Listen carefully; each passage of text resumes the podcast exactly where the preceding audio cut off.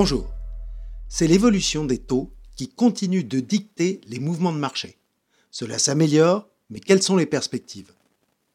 La lente décrue de l'inflation est maintenant confirmée avec les derniers chiffres en provenance des États-Unis. L'indice CPI d'octobre s'inscrit à 3,2 contre 3,7 précédemment, et sa composante corps, hors énergie et matières agricoles, à 4% contre 4,1 en septembre.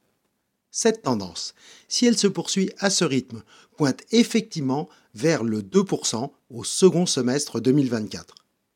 La Banque centrale pourra alors basculer du mode pause à une politique plus accommodante et baisser ses taux directeurs qui sont encore à 5,5% actuellement.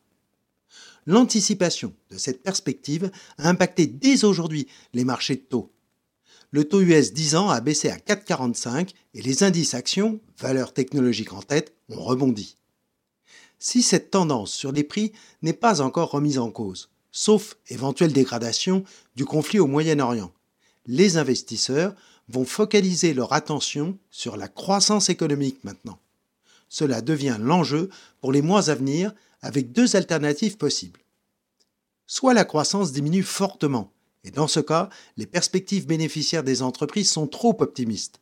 Rappelons qu'après 2023, où la progression des bénéfices sera atone entre moins 2 en Europe et plus 2 aux États-Unis, les analystes estiment 2024 à plus 12% sur le marché US et plus 8% de progression des bénéfices par action en Europe. Ces chiffres seraient trop optimistes en cas de récession.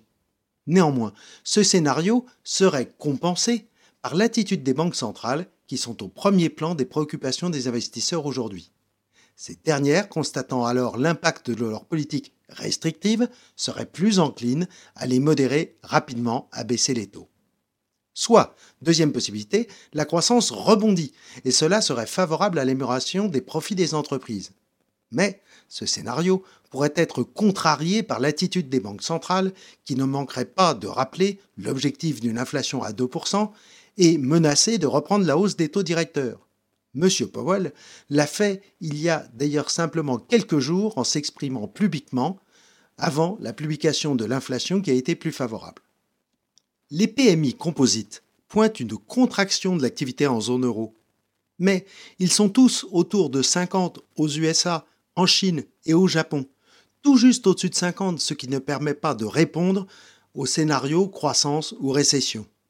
Les derniers chiffres de l'immobilier américain, de la production industrielle et des ventes de détail aux États-Unis sont en baisse, ce qui a accentué le recul du pétrole et donc des taux.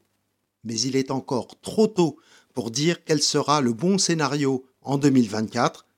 Après la pluie, tout de même, le beau temps. À la semaine prochaine.